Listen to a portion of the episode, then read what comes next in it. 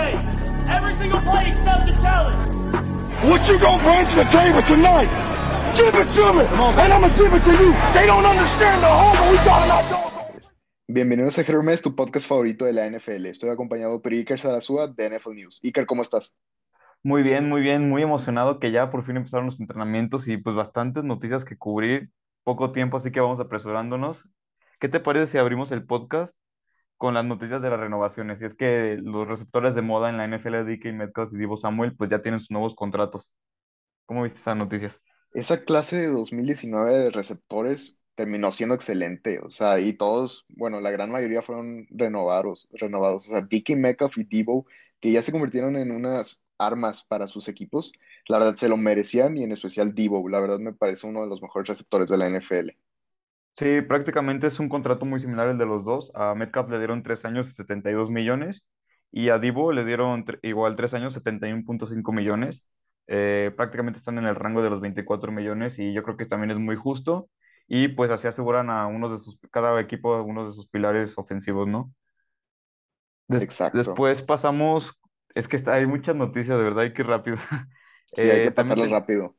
Tenemos las lesiones que ha habido en training camps, que pues nadie quiere ver lesiones, pero pues es un deporte de tanto contacto que pues siempre va a haber lesiones. Tenemos tres lesiones eh, pues principales que han estado ahorita, que es la del centro de los Bucaneros Ryan Jensen, el wide receiver de los Cowboys eh, James Washington, y hoy tristemente uno de los mejores receptores de los Broncos, Tim Patrick, también quedó fuera. La verdad es que son bajas muy fuertes y, y esperemos que no sean, que no sean muchas más, pero es que se están repitiendo mucho esta offseason. Es que ahora con la temporada más alargada sí creo que van a haber más lesiones y la verdad, o sea, obviamente no las de- deseo ningún jugador, ¿verdad?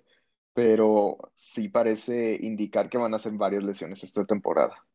Sí, es Tim Patrick eh, está fuera todo el año, durísima baja para Russell Wilson y su ofensiva. Eh, Ryan Jensen podría regresar a finales de noviembre, según reportes, o hasta diciembre. Está cuatro o Y, seis meses, ¿verdad? ah, eh, no, bueno, más o menos dijeron que a más tardar cuatro meses, pero que a lo mejor podría llegar a, a las últimas semanas de temporada y podría recuperarse. Y lo de James Washington es de seis a diez semanas, entonces pues son bajas muy duras, sobre todo los Cowboys, que su grupo de wide receiver ya se ve muy débil. Sí, no, la verdad, o sea, sí me gusta mucho CD, CD Lamb, pero la verdad lo que me gustaba de los, de los vaqueros era que tenían un cuerpo de receptores muy variado. Y ahora, con, yo estaba muy emocionado co- con, que James Washington llegara a los vaqueros, pero ahora que se lesionó, la verdad sí me pegó. Aunque ni le fuera a los vaqueros, la verdad dije, chin, o sea, James Sí, Washington iba a tener buena temporada. Es que Washington siempre estuvo como, siempre estaba en, en los Steelers, pero nunca le daban como buenas oportunidades. Y cuando ya tenía por fin su oportunidad de ser de wide receiver 2 o wide receiver 3, se nos lesiona. Pero bueno, no. después pasamos con las suspensiones, que hay varias, ¿eh? ¿Qué tal la suspensión que le, metieron ya a Deshaun Watson por fin de tantos, ya casi que eran dos años de espera? desde, desde que sonó su caso, le dieron su suspensión y para lo que todos decían que no, que baneado de por vida, que no, que un año, eh, una temporada, no sé qué tanto, nada más le dieron seis juegos. Yo creo que todos coincidimos que fue muy poco castigo y la verdad es que a la NFL le conviene más que Deshaun Watson esté activo a que esté sentado, les da mucho más dinero y eso creo que también afectó mucho, ¿no? Sí, obviamente, pues eh, es uno de los jugadores estelares de la liga. pero demostraron lo, la falta de consistencia en los castigos que tiene la NFL. O sea, lo vimos en comparación a lo de Calvin Ridley, a lo de Josh Gordon, por ejemplo, y ambos tuvieron este, castigos o penalizaciones mucho más grandes que la de Deshaun Watson. O sea, después de que Deshaun Watson tuviera las 25, creo que fueron 25 alegaciones de que de asalto sexual, pues se lo, solo lo suspendieron seis juegos. Sí, pues realmente, bueno, todavía se puede cambiar, o sea, esto no es definitivo. La NFL después de, de que anunciaron tenían tres días para apelar y se decía que a lo mejor buscaban un castigo de un año por, por manchar la imagen de la liga, pero pues veremos, esto es lo que está hasta ahorita y pues no les fue tan mal a los Browns. Y por último, con la última suspensión es, bueno, no como suspensión como tal, pero como castigo, fue la de los Miami Dolphins el día de hoy que estamos grabando el podcast y es que la verdad yo creo que soltaron muchísimo el castigo muy fuerte para los Dolphins. Eh, desde que Brian Flores los les tiró como una demanda o una acusación de que le estaban ofreciendo dinero por dejarse perder a los Dolphins, la NFL abrió una investigación para ver qué pasaba en los Dolphins y terminó siendo que eso no fue real, pero que sí se dieron cuenta que rompieron un, eh, una regla en la que no podían hablar con jugadores o con, o con ejecutivos que estuvieran bajo contrato con otro equipo y descubrieron que en 2019 y en 2021 hicieron eso con Brady, desde que estaba con los Patriotas, con contrato le hablaron y en 2021 también su último año hablaron con él, trataron de negociar con él ya cuando tenía contrato y no solo con Brady, sino que también con Sean Payton, el entrenador que, que todavía estaba activo con los Saints, que ahorita está retirado, pero realmente estas dos cosas hicieron que perdieran su primera selección del 2023 y su tercera ronda del 2024, que la verdad es que esa selección de primera ronda iba a ser muy importante si es que Tua Tagovailoa no daba el ancho. Entonces prácticamente les arruinaron un poco sus planes a futuro, pero sí fue un castigo muy fuerte, ¿no crees? Sí, la verdad. Y la verdad tengo una duda, este, sobre si Brady va a recibir cierta penalización. Ya, lo- ya los, ya los han castigado, ya lo han castigado anteriormente, cuatro juegos por lo de los balones desinflados. Realmente no me sorprendería, pero pues no sé, o sea, Brady realmente también tuvo que, que ver ahí, o sea, Brady accedió a la junta, o sea, Brady fue, de hecho creo que incluso se reunió con el dueño de los Dolphins. Este, entonces, pues no sé, no sé, no está descartado, pero sabemos que Brady es Brady y en su posible última temporada en la NFL, no sabemos si tenga los pantalones de la liga para, para suspenderlo, ¿no? Sí, no creo. Yo creo que van a hacer una investigación, entre comillas, este, sobre Brady, pero va a tardar una temporada. Sí, o a lo mejor al final de cuentas le meten un castigo de dinero, ¿no? Y ya con eso, y con eso se, se, lavan las manos. Pues sí, realmente esos son los cuatro temas como principales, hay muchas más noticias, pero bueno, ahorita venimos a lo que venimos y es que venimos a la previa de la NFC East, Cowboys, Commanders, Wa- eh, los Washington Commanders, los Gigantes de Nueva York y los Philadelphia Eagles. Te doy los honores, Milo, para que hables de los campeones de- del año pasado. de los poderosos vaqueros, por lo que muchos de ustedes, este, que están escuchando este podcast. Primero vamos a hablar de las adquisiciones, renovaciones y pérdidas del equipo. La verdad, adquirieron a jugadores como James Washington, Dante Fowler y Jalen Tolbert. Eh, Este, este último fue en el draft. La verdad se me hizo una, este, un jugador muy significativo ahora con la lesión de James Washington que cubrimos previamente. Este, por- porque la verdad sí necesitaba un poquito más de variedad de ese grupo de receptores. Pero bueno, renovaron a Malik Hooker y a Leighton Van Der Esch, que me parecen buenos jugadores, nada más que Van Der Esch me parece, no, no me parece tan constante y luego pues varias lesiones, la verdad. En su año de novato sí me gustaba mucho Van Der Esch, pero lentamente ha estado decayendo. Sí, en, ¿qué pasó? No, no, no, debe decir que sí, que cayó muy fuerte el nivel de Van Der Esch. Y bueno, nada más como nada más para agregar renovaciones, también renovaron a Michael Gallup, Jaron Kears, a su pateador de despeje Brian Engor, y también le dieron la etiqueta de jugador franquicia a Dalton Schultz, pero para que te pases con las pérdidas de jugadores. las pérdidas es el punto fuerte de esta eh, off-season, esta temporada baja de los Vaqueros. Perdieron a Mari Cooper, a Connor Williams, a Randy Gregory, que inicialmente sí iba a firmar con los Vaqueros, pero firmó después con los Broncos de Denver, y a Cedric Williams, que la verdad yo creo que Cedric Williams fue uno de los receptores más infravalorados de la temporada pasada. Está teniendo una temporada muy productiva y la verdad me está gustando mucho en esa temporada los Vaqueros. Sí, Cedric, Cedric Wilson, la verdad es que en, en- con Miami también se va a ver muy fuerte esa... Sí, es que dijiste Cedric Williams. Sí, Nada, pero no pasa nada, a todos nos pasa, es que la emoción de hablar. Sí, yo- sí, perdieron, fueron bajas muy... Yo creo que Dallas perdió más de lo que ganó esta offseason. Es un peor equipo Dallas que de lo que fue el año pasado. En el draft, pues su primera selección fue Tyler Smith cubriendo el guardia y Sam Williams, que es un ala defensivo que se me hace muy parecido a Micah Parsons. Eh, vamos a pasar a las fortalezas y debilidades. Bueno, antes que esto, vamos a decir cuál es su mejor ofensivo y defensivo. Yo en ofensivo puse a Zach Martin. Creo que es básicamente su mejor ofensivo ahora. sí, yo también puse Dak o Zach Martin, pero sí le daba la, la espinita a Zach Martin. Es que realmente Zach Martin podría ser prácticamente el mejor guardia, sino que el segundo mejor de la liga. Y en la defensa, creo que los dos vamos a coincidir que es Micah Parsons, ¿no? Claro, claro, su versatilidad que ha demostrado eh, en tan solo una, en tan solo una temporada y el dominio que tiene en el emparrillado, la verdad, se convirtió rápidamente en ese, en ese jugador estrella de la defensiva de, las, de los Vaqueros. Sí, y bueno, vamos con las fortalezas rápidas. Eh, yo creo que yo puse en fortalezas que creo que es un juego aéreo explosivo a pesar de que perdieron a sus receptores, porque sabemos que Dak Prescott es muy bueno a la hora de leer defensivas. Es un jugador, es un jugador que sus jugadas, su promedio de pases es muy alto, de yardas por pase, y que sabe muy bien atinarle al, al, al hueco a los jugadores. Eh, también puse como una fortaleza que se queda Dan Quinn, porque realmente Dan Quinn como coordinador defensivo es muy bueno y se vio. Dallas pasó de tener una de las peores defensivas de la historia a, a una defensiva muy decente que roba muchos balones, que es otra fortaleza. Es un equipo que robó muchos balones el año pasado. Si no me mal me parece, creo que fue el equipo que más balones eh, robó. Y pues también creo que al final de cuentas tener, tener una división tan fácil como es la en la que tiene que solamente Eagles es, es el que podría competir en teoría, les puede ayudar. Eso y también que tienen muchos playmakers. O sea, no tienen un equipo tan completo, pero tienen playmakers casi en todas las partes de las facetas del equipo. O sea, tienen un, safety como Jaron Kears, un corner como Trevon Diggs, un linebacker como Micah Parsons, una ala defensiva como, como ahora Sam Williams o como DeMarcus Lawrence. En la línea ofensiva siguen teniendo a Tyron Smith, Zach Martin, Dak, que es un playmaker, Ezequiel Elliott no deja también de ser un, playmaker, y los receptores pues tienen así Lamb, ¿no? Entonces creo que eso les puede ayudar a hacer la diferencia. Sí, es algo que me gusta mucho de este equipo de los Vaqueros es que es un equipo ya establecido. Las piezas clave ya están, ya están puestas y nada más es construir alrededor de ellos. Claro, sí tuvieron ciertas pérdidas, pero sigue siendo una ofensiva muy explosiva. Ahora en las debilidades, creo que la división sí mejoró un poco, mm, pero no, no sigue siendo una debilidad mayor para los Vaqueros. También puse como debilidad que no hubo tanta mejora en el roster de los Vaqueros.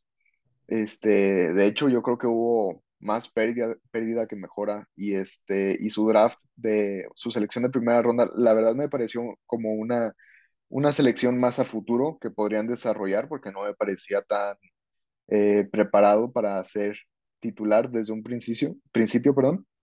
Y este, pero la verdad, no, en total no creo que hubo tanta mejora. Y fuera de, de Marcus Lawrence, la línea defensiva no me parece tan excelente como fue la temporada pasada. Claro, o sea, van a utilizar a Micah Parsons de ala defensivo, de lo que sea, lo pueden poner de lo que sea, es demasiado versátil, pero estrictamente al sentido de línea defensiva, creo que fuera de Marcus Lawrence no me parece tan espectacular como la temporada pasada.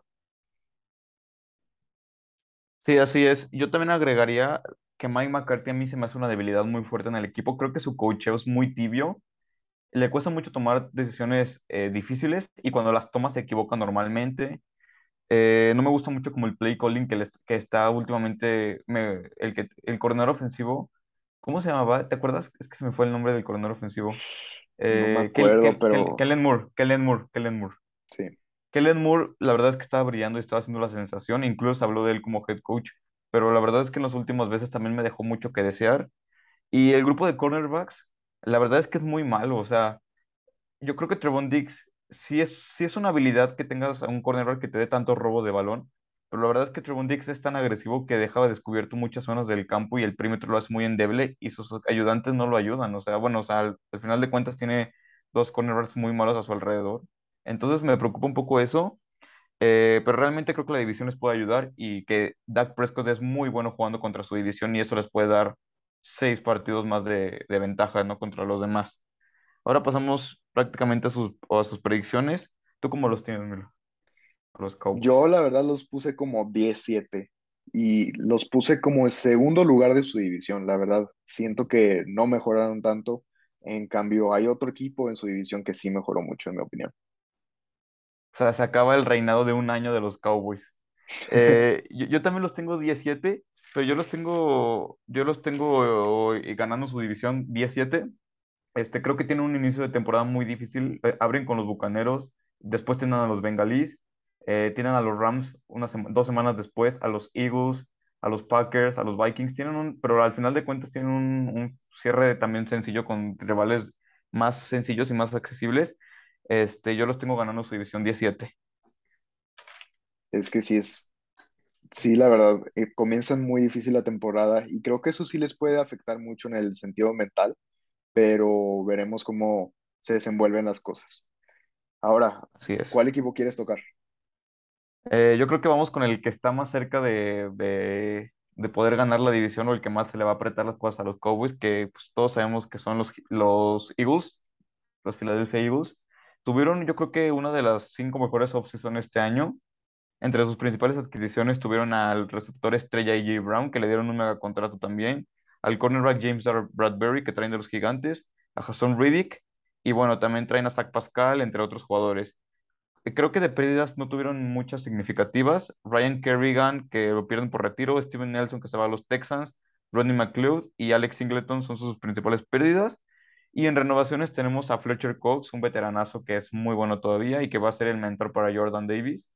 Eh, Jason Kelsey, que también se queda un año más, que probablemente va a ser su último porque ya seleccionaron a un centro este año. Y Anthony Harris y Derek Barnett como otras renovaciones. En el draft fueron por Jordan Davis, como mencioné anteriormente, un tackle defensivo monstruoso. Eh, también fueron por el sucesor de Jason Kelsey en el centro Cam Jurgens y también seleccionaron un pick muy bueno eh, para complementar, creo que fue el de Nakobe Dean. ¿Cómo ves la obsesión de los Eagles tú? Yo la verdad creo que tuvieron una de las mejores off-seasons e incluso draft de la NFL. La verdad me encantó su draft. Yo lo dije desde, un principio de que le robaron a Jordan Davis a, este, a los Ravens. Sí. Siento que fue un robo para las Águilas. Pero bueno, ¿cuál crees que es su mejor ofensivo y defensivo? Pues yo creo que ya ahorita con la llegada de J. Brown, creo que J. Brown inmediatamente se posiciona como su mejor ofensivo. Realmente es que J. Brown, pues ha tenido inconsistencia en, el, en corebacks con Ryan Tannehill y así.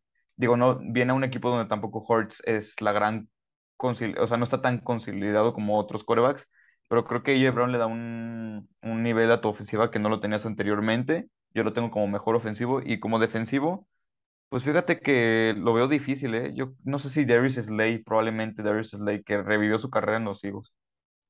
Yo puse AJ Brown y Darius Slay. La verdad, estaba muy tentado por poner a Fletcher Cox, pero yo creo que ya está fuera de su prime. Este, y la demás defensiva se ve muy joven, en mi opinión. Entonces sí, sí opté por poner a Darius Slay como el mejor defensivo de ese roster. Yo, yo estuve muy, muy cerca de poner a, Jason Kelsey como mejor ofensivo, ¿eh? La verdad es que lo dudé mucho, porque Kelsey probablemente sigue siendo, aunque tenga sus 34 años, sigue siendo probablemente el mejor centro de la liga o el top 3. Entonces lo, lo dudé por eso. Y me gustaría nada más como complementar el draft. Creo que como tú dices, el draft fue un gran draft. O sea, sus dos primeras selecciones trajeron a Jordan Davis y trajeron por AJ Brown. A mí me encantó el pick de Jordan Davis. Creo que es el, el sucesor por excelencia de Fletcher Cox y que traigan un año más a Fletcher Cox para que lo pueda entrenar y ayudar a desarrollarse esta liga y no tenga la presión de ser un titular inmediatamente. Me encantó ese movimiento por los Eagles, bien por, la, por, los, por los Eagles que tenían también mucho tiempo sin ir por un buen receptor y ahora tienen un grupo de wide receivers muy bueno, un dúo entre Devonta Smith y AJ Brown, que la verdad es que da miedo en las, a las defensivas, les debe dar miedo cubrir eso. Sí, la verdad, aprovecharon mucho sus recursos y la verdad creo que maximizaron todo eso. Este, yo soy muy fan de AJ Brown, la verdad siempre me ha gustado cómo ha jugado. Entonces, yo creo que sí tienen un gran roster que podría competir no solamente en temporada regular, sino que en playoffs. Pero bueno, vamos a tocar las fortalezas y las debilidades. Como, como fortaleza yo puse que es una defensiva más completa que la temporada pasada que la línea ofensiva pues va a seguir siendo excelente y que le están brindando todas las herramientas a Jalen Hurts para que tenga éxito. Tiene buen corredor, tiene buena ala cerrada, tiene buenos receptores, línea ofensiva completa. La verdad, este, la, también tocando la defensiva que le va, lo va a sacar de apuros e incluso lo va a poner en una mejor posición de campo para tener éxito. Este, creo que si Jalen Hurts no tiene éxito esta temporada, no, no lo va a tener. Está en una situación óptima, Hurts. Sí, yo, yo pienso igual, creo que la verdad es que los, los Eagles hicieron lo mejor para cubrirlo y para que tenga su mejor desarrollo posible. Y como tú dices, si este año no lo hace, creo que no va a tener una mejor oportunidad de hacerlo. Eh, yo igual puse como fortalezas que para mi gusto tienen la mejor línea ofensiva de la liga. Para mí es la mejor línea ofensiva de la liga. Eh, lo demostraron y bueno, y esa, esa fuerza que tienen en la línea ofensiva les ayuda mucho en su juego terrestre, que a pesar de no tener nombres muy grandes, con Miles Sanders, con Kenneth Gainwell y con básicamente Javin Hurts, que fue su mejor corredor el año pasado, lograron, hacer, lograron estar todo el año en todo el año en lo que transcurrió la temporada, todas las semanas se la pasaban como la mejor o si no top 3 eh, de yardas por juego y no, un, no tienen un Derrick Henry o no tienen un Nick Chubb o un Jonathan Taylor, pero ahí estaban. Entonces eso es habla muy bien de su línea ofensiva. Este, y pues sí, básicamente yo tengo lo mismo que tú en, en, en fortalezas. Pasando a las debilidades, tal, tal vez yo creo como la debilidad principal del equipo es Jalen Hurts aún así. Es, eh, y creo, creo que los Eagles están en una situación muy similar a, lo- a los Miami Dolphins.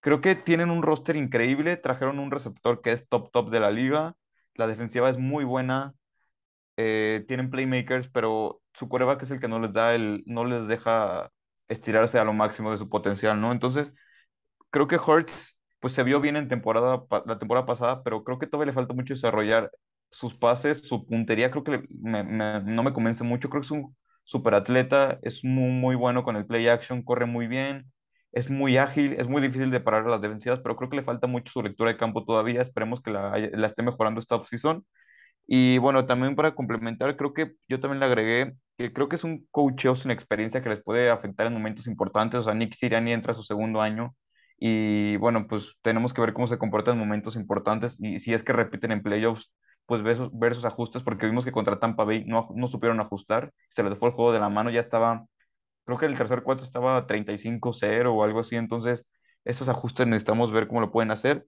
Y pues su grupo de linebackers, que la verdad se me hace muy malo todavía. Este, creo que eso les puede afectar mucho a la hora de... Digo, tienen la ventaja de tener una línea defensiva muy buena que puede parar el juego terrestre, pero aún así el grupo de linebackers no me convence. sí, y aunque hayan ido por Nakobe Dean en el draft, sigue siendo un linebacker que es un poco más chico, que está más propenso a lesiones, y aunque sea un gran líder, Nakobe Dean, no, no podemos decir que ya desde que llega él, el grupo de linebackers ya está solucionado, ya está completo. La verdad, sí me parece uno de los puntos más débiles de este equipo. Y también este, me parece que son muchas piezas nuevas. Eh, esto podría afectar un poquito en la química, pero algunos van a tardar en, en adaptarse, otros este, en tener experiencia. Entonces, la verdad, eso también se me hizo una debilidad de las Águilas y también no sabemos qué esperar de Hertz, como tú mismo dijiste. La verdad, tú, eh, tuvo una buena temporada la temporada pasada, no lo voy a negar, pero si seguimos sin estar con una certeza sobre Hertz para decir este es el quarterback franquicia de las Águilas. Aún le queda esta temporada para comprobarlo. Y por esto mi predicción de las Águilas es 11-6. La verdad, yo creo mucho en estas Águilas, la verdad me parece un gran roster y creo que pueden llegar muy lejos con este roster joven y bueno en las, las trincheras. La verdad, me recuerda un poco a ese roster de Super Bowl de las Águilas. Sí, pues es un equipo que realmente, o sea, saben que es bueno, pero nadie lo espera para cosas grandes y fue cuando sorprendieron. Me gustó mucho esa comparación. Yo los tengo con su predicción, los tengo 17, los tengo con el mismo récord que los Cowboys. Nada más que yo la diferencia que tengo es que los Cowboys sé que van a ganar prácticamente todos sus juegos de división, si no es que se les escapa uno con los Eagles. Y a los Eagles realmente luego hay veces que los sorprenden los Commanders o que los Gigantes les cierran mucho el juego, así fue el año pasado también. Entonces, creo que esa diferencia de ganar los juegos divisionales va a hacer que, que Dallas pueda ganar la división, pero no me sorprendería que Filadelfia gane la, división, como dices, esto es un roster muy completo y yo creo que yo puedo confiar en Jalen Hurts. Sea, Creo, creo que en este momento es una debilidad, pero creo que puede, puede llegar a ser una fortaleza si, lo, si se desarrolla muy bien. Entonces, si yo los tengo 17 empatados con los Cowboys, pero por el criterio de la división, tengo que estar en segundo lugar. Sí, yo soy muy creyente en estos Eagles, la verdad. Pero bueno, ahora tocan los gigantes, los poderosos gigantes. Y muchos fans de Gigantes aquí en México, ¿eh? Sí, no, pues después de esa, bueno, no lo voy a mencionar porque estoy Me vas a enfrente hacer, de, me vas a hacer llorar y creo que no, no, no quiero llorar en el podcast, quiero, quiero divertirme hoy. miren, los fans de, de gigantes saben de lo que hablo, otros fans de la NFL también saben de lo que hablo, lo vamos a omitir. Pero bueno, vamos a hablar sobre las adquisiciones, renovaciones y pérdidas. Yo, la verdad, me gustaría tocar los, los más significativos. Este, Ujú. las adquisiciones más significativas de los gigantes me parecieron John Feliciano, Tyrod Taylor y Mark Glowinski, eh, reforzando esa línea ofensiva y teniendo un plan B para ese quarterback que, del que tanto dudamos, la verdad. Eh, me parece, pues, buenas adquisiciones, pero no me parecieron superestrellas. Y de renovaciones, no creo que hubo alguna así que destacara demasiado. Estaba checando y habían muchos Bueno, contratos de un año. tiene, bueno, tiene la renovación, perdón, de Sterling Shepard y de Blake Martínez, que les alar- alar- alargaron el contrato. Ah, Blake Martínez. La verdad me gusta mucho Blake Martínez. es bueno, pero viene de lesión. Bien, yo, yo quiero nada más decirte algo, y es que cuando empieces a hablar de las pérdidas, creo que nos podemos tardar cinco minutos del podcast y seguimos con las pérdidas. Tienes muchísimas bajas importantes. Este, bueno, importantes o notables, pero tienen muchas bajas este año los gigantes, me sorprendí, ¿eh? Sí, la verdad. ¿Te gustaría tocarlas? Si me, si me das los honores, No, tengo claro. apuntados, tengo apuntados, mira, James Bradbury, que se fue a los Eagles, Logan Ryan, Kyle Rudolph, Austin Johnson, Jabril Peppers, Evan Ingram y Will Hernández, como principales, ¿eh? Porque no apunté todas. No, Eh, está porque, porque si no, no me, si no, no me cabían en el apunte. La verdad es que sí perdieron muchos jugadores y en el draft, pues creo que también los gigantes tuvieron un draft muy bueno, ¿eh? O sea, a mí me gustó mucho sus primeras tres selecciones. Yo soy muy creyente de, de Wandale Robinson en segunda ronda. Sí fue un reach, pero creo que fue una muy buena selección. De hecho, incluso los reportes han dicho que ha sido el mejor ofensivo de los Giants en lo que va de, de pretemporada. Y bueno, también obviamente pasar que fueron porque Van TV Dogs, mi jugador favorito del draft, y Evan Neal. Yo creo que la verdad es que fueron muy sólidas sus selecciones, ¿no? Sí, Evan Neal y Kevin Thibodeau, la verdad me parecieron muy buenos los picks para los, para los gigantes, perdón, reforzando esas trincheras que, pues la verdad, en cierto sentido, esa trinchera defensiva se convirtió en, este, en una fortaleza con la suma de Kevin Thibodeau. Pero Mm. bueno, este, vamos a tocar los mejores ofensivos y defensivos. Yo puse de mejor ofensivo a Saquon, aunque esté lesionado, me parece el más talentoso de, eso, de esa ofensiva. Sí, yo, yo estoy igual. Creo que Creo que Saquon Barkley empieza como el mejor ofensivo, pero realmente mm, yo creo que el año lo termina como mejor, como mejor ofensivo Kadarius Toney, ¿eh? Amo, amo a Kadarius Toney, o sea, la verdad no creo que haya un jugador, creo que es lo más parecido que haya Tyreek Hill ahorita. Y creo que se me hace mucho más elusivo que Hill, Ese partido, corrígeme si estoy mal, contra los Saints, ¿verdad? en el que le hace un corte, en el que empieza a cortar jugadores, ¿no? Sí, no, ese partido increíble. estuvo hermoso de Kadarius Toney.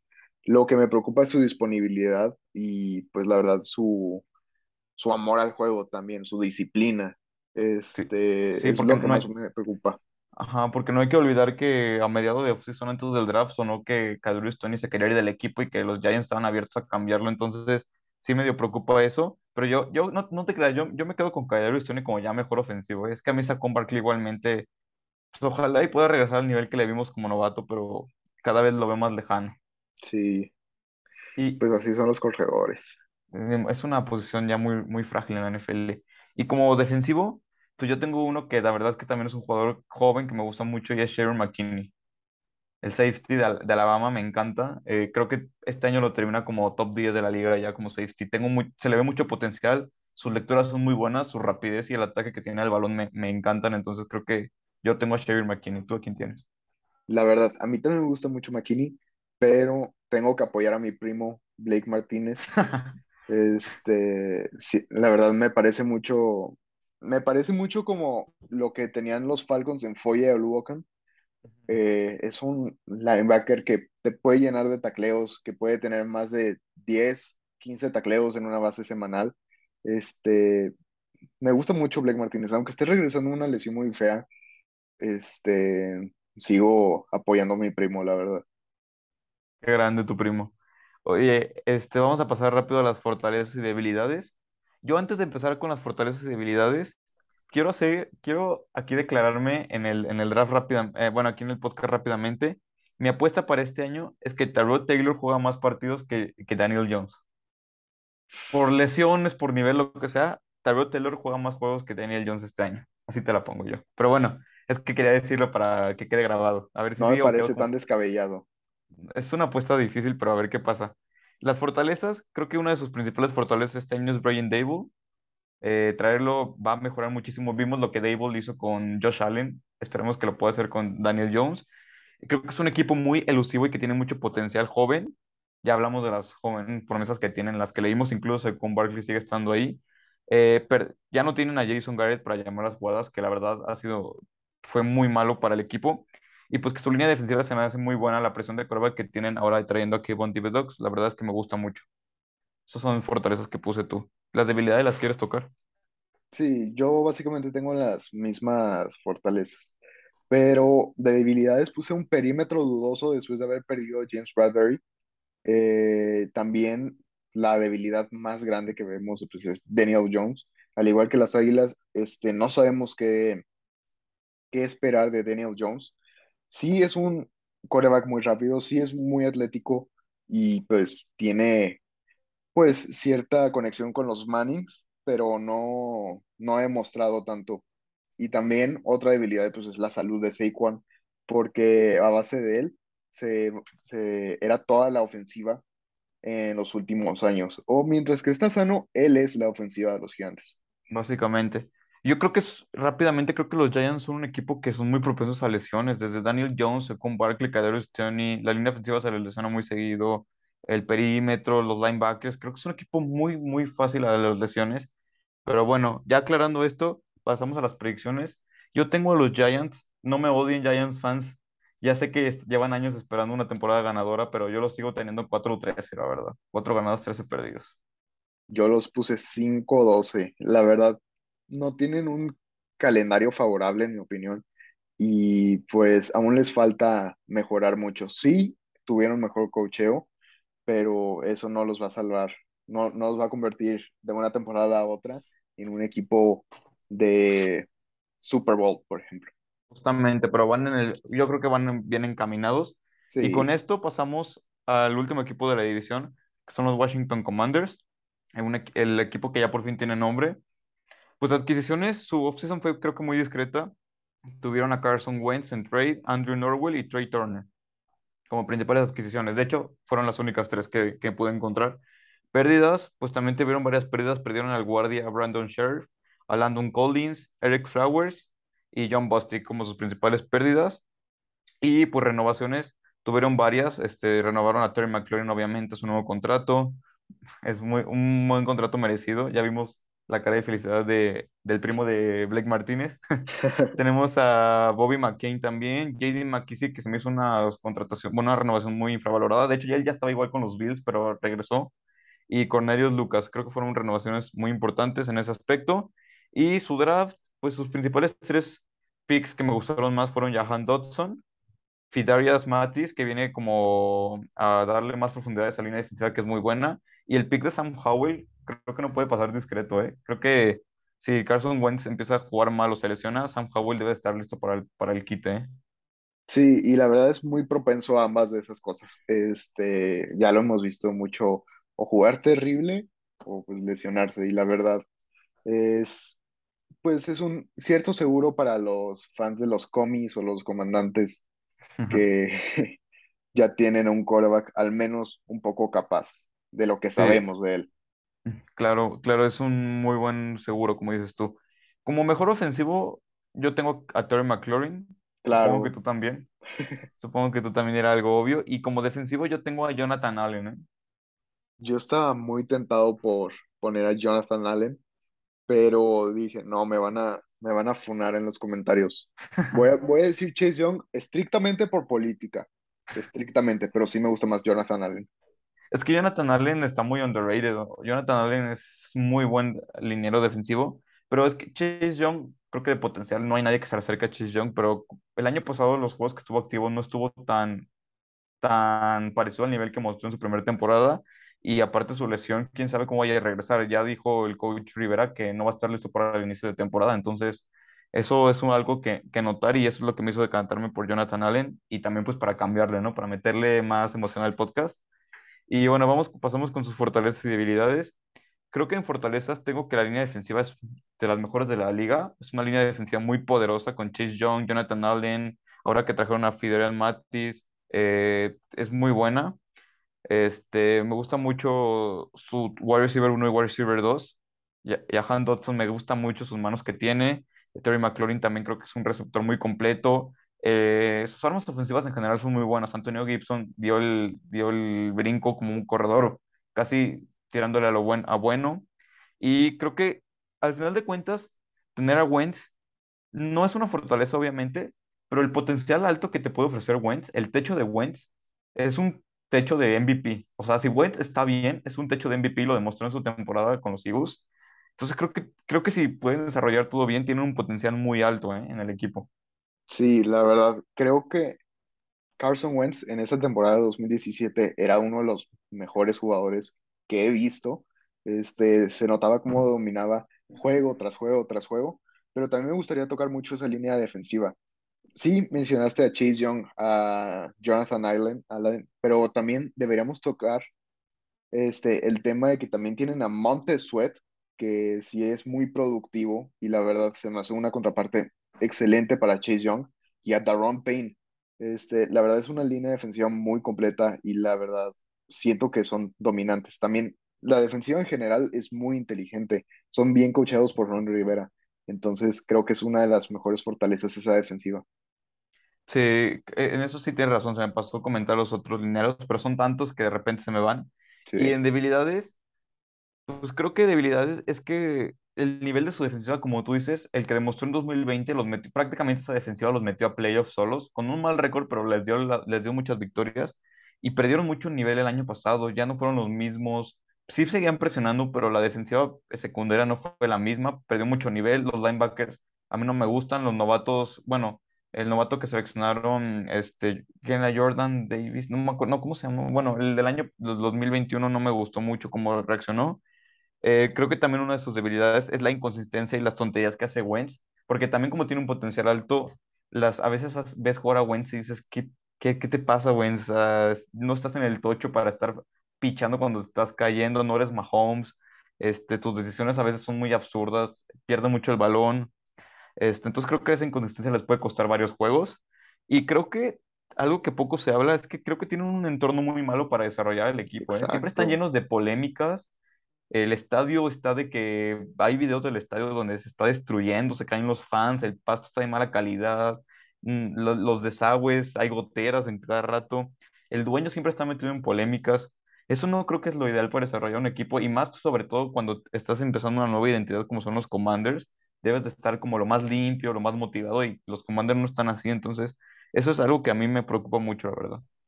Sí, la verdad es una basura de organización, no lo voy a decir de alguna u otra manera, la verdad está terrible. Este, yo sí creo que, pues, todo el entorno de los Commanders está terrible, pero también me gustaría tocar lo de Wentz. Mientras que se puede ver como Mahomes, este, también es un quarterback que hace muy malas decisiones, como dijiste tú. Algo que destacaba mucho de él hace unos años era que Mahomes podía hacer exactamente lo mismo que él, o Wentz podía hacer lo mismo que Mahomes, pero Mahomes lo hace cuando es necesario. Wentz lo hace cada rato y arriesga mucho el balón en, eso. Eso yo lo tengo en una predicción un poco mala, la verdad. Es 4-13. No me parece un, un, equipo muy, este, que vaya a tener mucho éxito y la verdad todo el entorno está terrible. Pues fíjate que yo sí me fui, me vi un poco más generoso, o sea, creo que la defensiva va a resurgir y yo los tengo 7 de 7-10. Yo los tengo 7-10. Este, obviamente no creo que entren a playoffs ni nada, pero creo que van a ser un equipo de tabla media. Y con eso cerramos el podcast. La verdad estuvo muy padre, muy interesante y nos vemos la próxima con, el, con la nueva conferencia que nos toque hacer. Muchas gracias por el podcast, Emi, y espero que te la hayas pasado bien. No, igualmente, la verdad me la pasé muy bien y espero que tú también. Sí, muy bien. Vamos a confiar aquí en Tyrell Taylor, Team Tyrell Taylor. y Blake Martínez. Blake Martínez y Tyrell Taylor. Nos vemos, hasta luego. Nos vemos.